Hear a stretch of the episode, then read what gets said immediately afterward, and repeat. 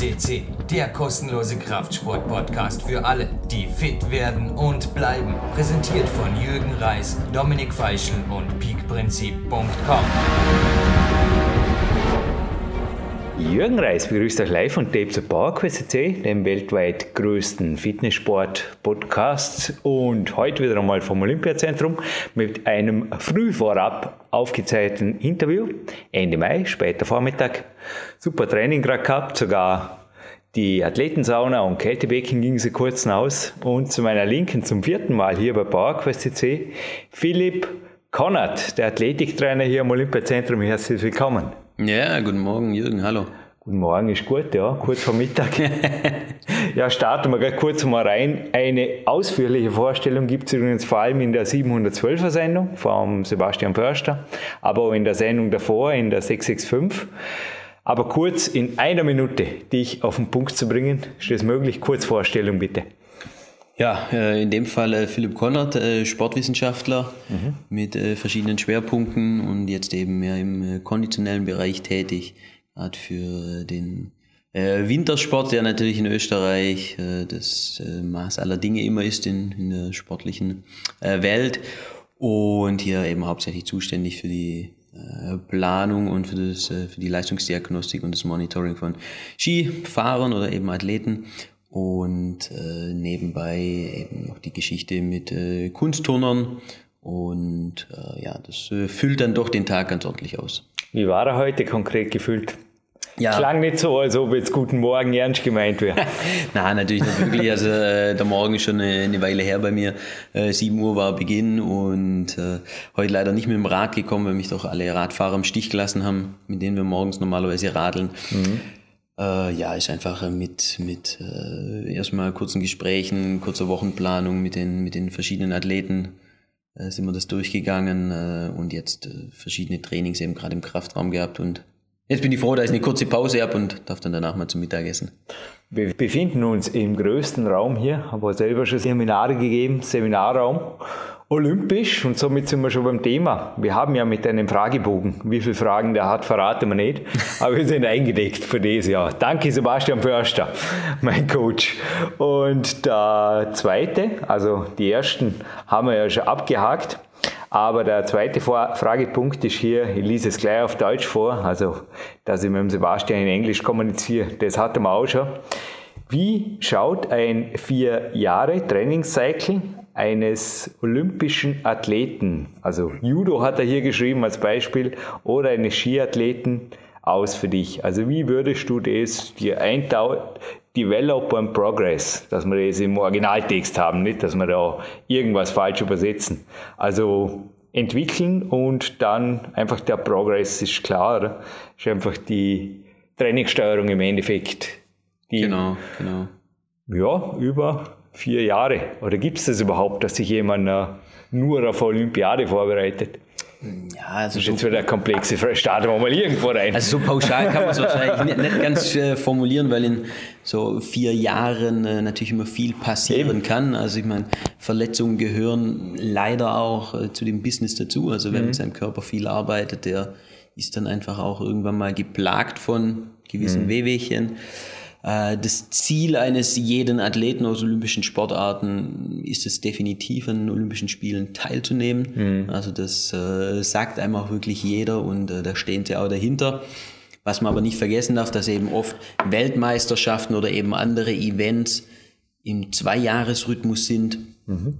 und die natürlich auch irgendwo eingebaut werden müssen, beziehungsweise ja, das ein Weltcup-Jahr jedes Jahr stattfindet in in fast jeden Sportarten und äh, ist natürlich das trotzdem als, als Ziel immer, immer äh, auf einen Jahresrhythmus gesehen ja, werden muss. Ja. Vor allem habe ich gerade überlegt, Sportklettern ist jetzt 2020 in Tokio das erste Mal dabei und hey, sorry, da muss man sich auch qualifizieren.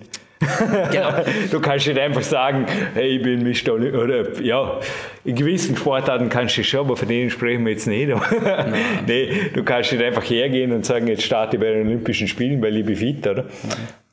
Nee, also es ist natürlich so und jeder, jede Sportart oder auch jeder Verband hat natürlich eigene Qualifikationsmodi mhm. irgendwo. Äh, teilweise beginnt es dann äh, schon zwei Jahre vorher, wo man eben Punkte sammeln muss äh, über verschiedene Events, dass man überhaupt nachher äh, mhm. sich qualifiziert für Olympia. Äh, bei anderen Sportarten ist es so, dass, dass man ausschließlich vom Verband nominiert wird und eben der Verband die Qualifikationsrichtlinien ja, irgendwo festlegt.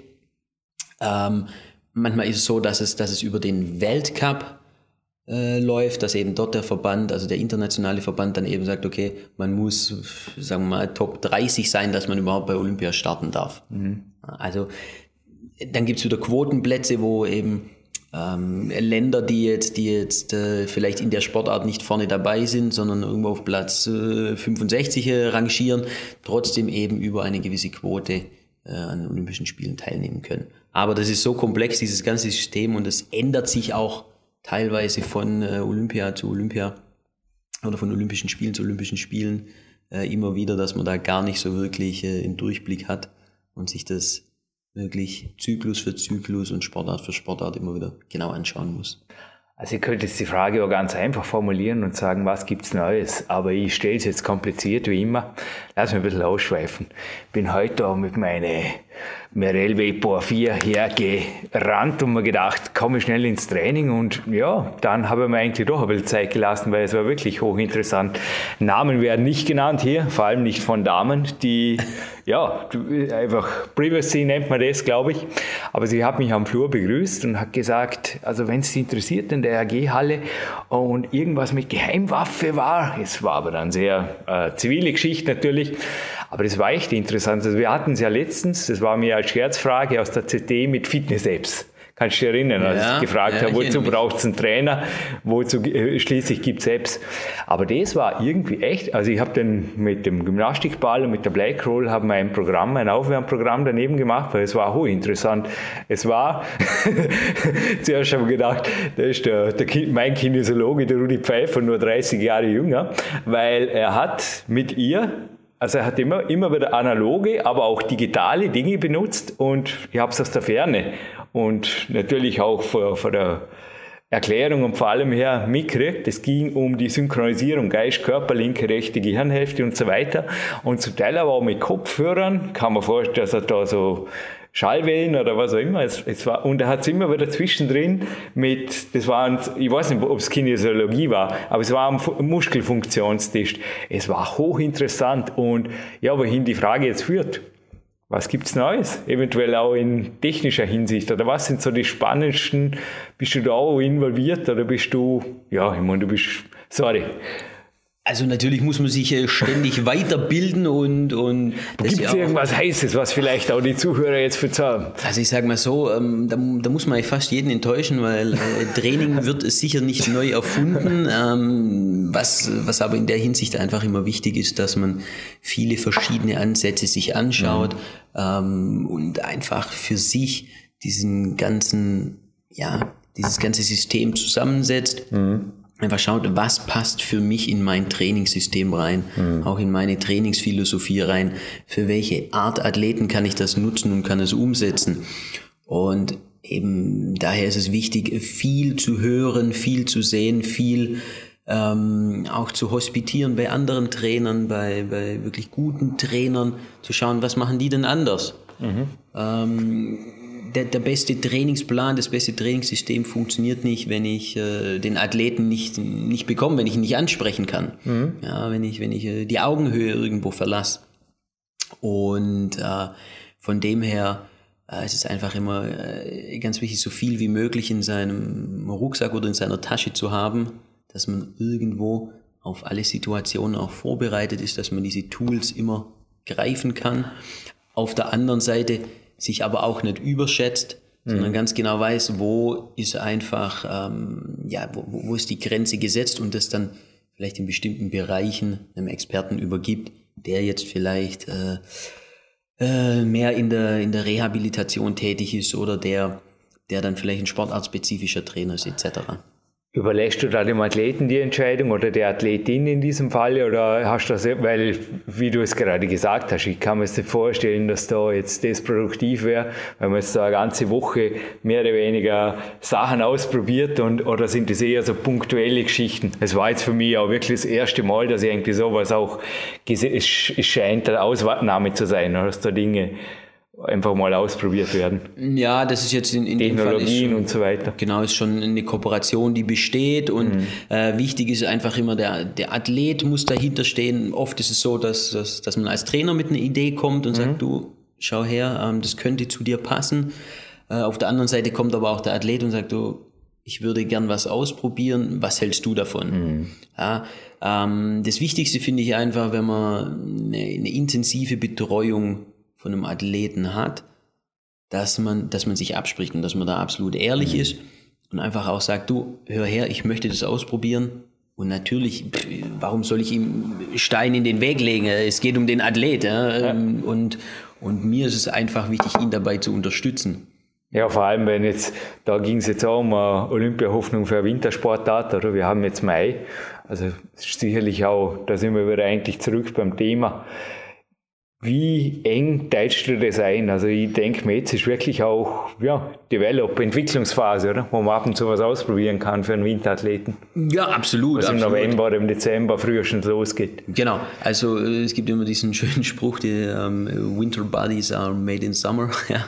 Mhm. Also im Endeffekt genau andersrum wie bei den äh, Strandschönheiten die äh, im Winter trainieren und im Sommer gut aussehen. und die Winterathleten äh, müssen eben schauen, dass sie im Sommer mhm. äh, sich so herrichten, auch körperlich und ihre, ihre Rüstung parat haben, damit mhm. sie durch den ganzen Winter kommen. Weil das ist natürlich eine lange Zeit, das ist oft eine, eine dunkle Zeit und eine kalte Zeit. Vor allem, wenn man dann viel im Flieger sitzt, von Destination zu Destination reist, mhm. dann muss ich einfach einen gewissen Zustand haben, um auch eben das Ganze drumherum, der Wettkampf ist ja fast schon das kleinste Problem, sage ich mal, sondern wirklich das Ganze drumherum, dass man das auch verkraftet und, und, und sauber verarbeiten kann. Mhm. Und natürlich ist es da wichtig, gerade im Vorfeld und am Anfang dieser Sommertrainingsphase soll auch die Zeit zum Ausprobieren, mhm. zum Antesten verschiedener Dinge sein, vielleicht von, von neuen Ansätzen. Ähm, ob sie dann zu einem passen oder nicht passen, stellt sich dann meist relativ schnell raus. Namen, den ich sicherlich nennen darf. Der Christian Hirschbühl habe ich vorher gerade kurz noch in der Sauna gesehen, braun gebrannt. Du warst ja auch im Urlaub. Also kann man das schon so abstecken, dass die im Frühjahr einfach Regeneration, dann, äh, wie soll ich das sagen, experimentell, aber auch strukturierte Trainingsphase und dann wird es Wann wird's, also wann ist die härteste Trainingsphase und wann geht es in die Regeneration? Bleiben wir jetzt wirklich mal beim Winterathleten. Mhm. Ganz grob, jetzt einfach mal von der Periodisierung, Jahresperiodisierung. Oder. Moment mal, bei gewissen Wintersportarten gibt es sogar Sommerwettkämpfe, oder? Genau, genau. Also man darf auch nicht vergessen, dass das ja oft. Ist gar nicht so einfach. Ich meine, die Sommerwettkämpfe haben sicher nicht das, äh, die höchste Priorität ne, für einen Wintersportler. Also wenn wir gerade mal einen Skispringer nehmen, das ist zwar so ein ja, nice to have und, und äh, auf der einen Seite einfach mal ein bisschen anzutesten, ja, wie ist denn Mattenschanzen. Genau, mhm. Mattenschanze, wie ist denn einfach auch äh, vielleicht gerade meine Wettkampfform mhm. und das ist dann doch oft eine andere wie eine Trainingsform. Ähm, die können natürlich ganz gut im, im Sommer trainieren, genauso ähm, sicher die nordischen äh, Langläufer oder Biathleten, die machen dann gelegentlich einen Rollerwettkampf. Jetzt bei Ski Alpinen wird es ein bisschen schwieriger. Gletscher. Also. Die gehen auf den Gletscher mhm. hoch und haben dann natürlich schon auch hohe Umfänge, diese im Sommer, also gerade im August, äh, auf den Gletschern absolvieren, aber wirklich dann nur im Trainingsbereich und mhm. weniger im, im, Wettkampfbereich. Mhm. Außer sie fliegen nach ja, ans andere Ende der Welt, Richtung Neuseeland, da ist dann im August auch ein Winter. Mhm. Und äh, da gibt es schon einige Wettkämpfe, aber die sind jetzt nicht wirklich hoch gerankt. Also das ist dann eher um einfach auch ein bisschen zu spielen. Aber Neuseeland steht, glaube ich, auch da nicht mehr ganz so hoch auf der Prioritätenliste der, der Das klingt jetzt eigentlich wirklich noch so nach der klassischen Periodisierung, oder? Wie ich es im Trainingslehrebuch, das erste Buch, das ich von meinem Vater geerbt quasi habe. Ja, irgendwie, es kam eh aus deinem Land, aus, aus, aus der östlichen Ecke. Da, ja, ja, Da, war, da war also zuerst so die also Regeneration, dann hohe Umfänge, dann nimmt man die zurück und ne, man klar, es ist im Endeffekt über so wenn alles perfekt läuft, wäre es nach wie vor so lässig, oder? Ja, also Periodisierung ist natürlich, äh, hört sich erstmal immer ganz, ganz einfach an, aber ist dann doch eine sehr komplexe Geschichte und ähm, ja, ich sag mal, der, der, der beste Trainingsplan nützt dir nichts, wenn du, wenn du einfach nicht eine saubere Periodisierung im Vorfeld erstellt hast. Also mhm. wenn ich wirklich ganz genau weiß, wann soll der Athlet wo sein, auf wie viel Prozent soll er stehen.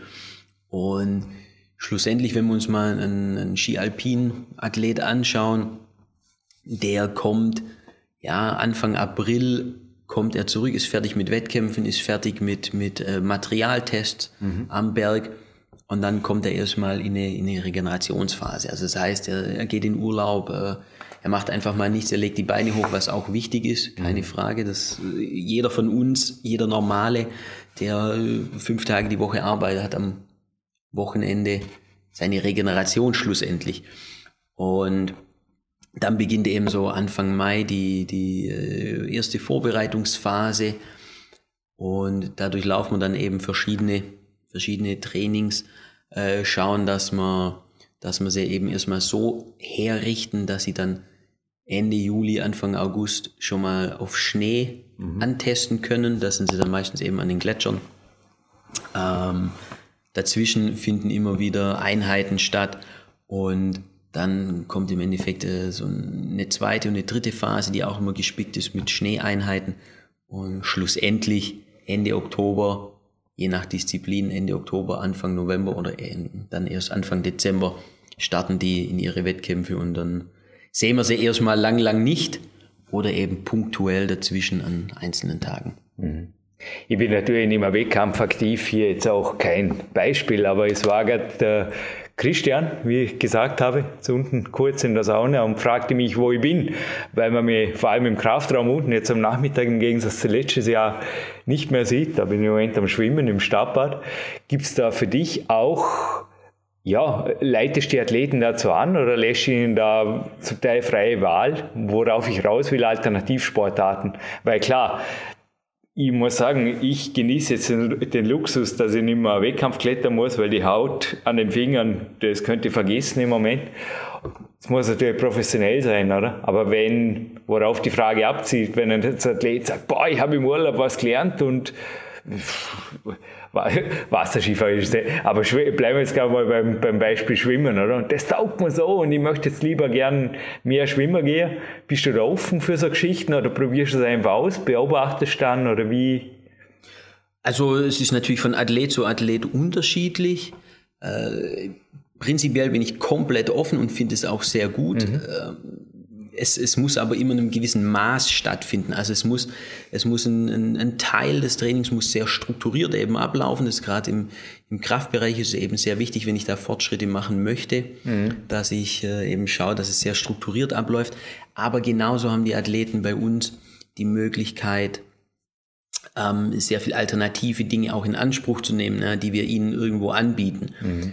Äh, ob das jetzt dann äh, Turneinheiten mit den, mit den äh, Kunstturnern ist, ähm, ob es nachher äh, das Pump-Tracken mit dem Skateboard oder mit Inline-Skates ist, das dann natürlich sehr sportnah wieder ist. Oder einfach auch nur hier, neben dem Volleyball geht raus, spielt ein bisschen Beachvolleyball, dass sie wegkommen von, auch mal von, von einer geführten Trainingsstruktur. Wichtig ist für mich, dass der Athlet selber entscheidet dass er sagt, hey, ich möchte heute Nachmittag Beachvolleyball spielen, ich möchte äh, schwimmen gehen, ich möchte vielleicht auch nur irgendwo an See legen. Da aber dann eben drauf zu schauen, wo können wir es einbauen, wo macht es Sinn, mhm. ja, das Ganze, Ganze in, die, in die Planung mit, mit einfließen zu lassen. Also natürlich also, ist es schön, wenn er, wenn, er, wenn er sehr viel Alternativsport macht, aber ich kann das natürlich auch zu einem schlechten Zeitpunkt machen. Muss man ganz klar sagen. Also wenn ich natürlich komplett blau in die Füße bin, äh, und dann noch äh, drei Stunden Beachvolleyball spiele, dann kann ich mhm. davon ausgehen, dass am nächsten Tag einfach nichts mehr da ist. Äh, dann ist der nächste Tag trainingsmäßig äh, gerade mal an die Wand gefahren worden. Ah, ich kann mich erinnern in der Weltcup-Zeit und er hatte recht damals, der Julius hat damals zu mir gesagt, man kann auch ein Buch lesen und muss nicht ständig, weißt du, Wie ging das? Ist einfach zu zum Teil einfach auch die Regeneration sich zerstören mit Multisportivität ist auch möglich, oder klar? Ja, definitiv. Also du zwingst auch niemanden aufs Rennrad, wenn es einfach nicht sein ist. Oder? Wenn jemand sagt, jetzt mal am Rennrad tut mal, ich sage zum Beispiel, die Brustwirbelsäule, das Handgelenk weh, ich bin Skifahrer, was soll der Quatsch? Bist der Erste, der sagt, ne, na, na, definitiv. Also ähm, äh, der Athlet muss nach wie vor selber entscheiden. Es geht um ihn, es geht um seinen Körper. Mhm. Und alles, was, was wir ihm geben, ist ein Angebot. Okay. Ein Angebot, dass wir zusammenarbeiten und dass wir ihn unterstützen auf seinem Weg. Natürlich sollen in diesem Angebot, wenn das angenommen wird, müssen gewisse Regeln eingehalten werden, gewisse Spielregeln von mir sowohl als auch und dem Athlet. Und das ist jetzt genau eben immer diese Krux. Sie wollen oft wenn Sie sagen, Sie wollen was Alternatives machen oder Regeneration, verstehen Sie oft eben, oh ja, Sie müssen sich bewegen, Sie möchten sich bewegen, finden gar keine innere Ruhe, wie mhm. du eben gesagt hast, auch mal ein Buch zu lesen. oder einfach mal auf die Terrasse zu legen und äh, ja, die Sonne genießen, äh, die Sonne äh, auf den Kopf scheinen zu lassen. Das können viele gar nicht. Zehn Minuten still, hat der SDS mal gesungen. und, und das ist, da tun sich viele extrem schwer, Natürlich ist es extrem individuell, mhm. aber genau sowas muss auch gelernt werden. Weil sonst komme ich nie runter, ich kann nie abschalten, sondern bin immer, immer in diesem Modus. Und das soll es ja auch nicht sein. Ich habe jetzt vorher gerade den Ball dazu geworfen für die, letzte, für die nächste Frage. Und zwar, wie war das? Möglichkeiten bieten. Chefbüro hört mit, vor allem bei deinen Interviews kriege ich auch immer direktes Feedback, danke. Was, also nicht nur er, sondern auch du, denke ich, träumt nicht nur, sondern will eine möglichste Goldmedaille oder? von Vorarlberg aus. Ja. Ja. Das ist, ein Ziel. Das ist natürlich wäre wär wünschenswert. Ein Ziel, definitiv. ähm, für mich ist, ist natürlich sowas auch als, ist realistisch? als ja, sicher, Trainer und das einem Athleten natürlich so zu kommunizieren, ist es mit sehr, sehr viel Druck verbunden. Aber ist es realistisch generell, wenn du jetzt so in das Haus reinschaust, Olympiazentrum Vorarlberg? Es ist realistisch, es ist in sehr vielen Sportarten realistisch. Ähm, es müssen natürlich an Tag X sehr, sehr viele Faktoren zusammenspielen mhm. und sehr viele Rädchen ineinander greifen.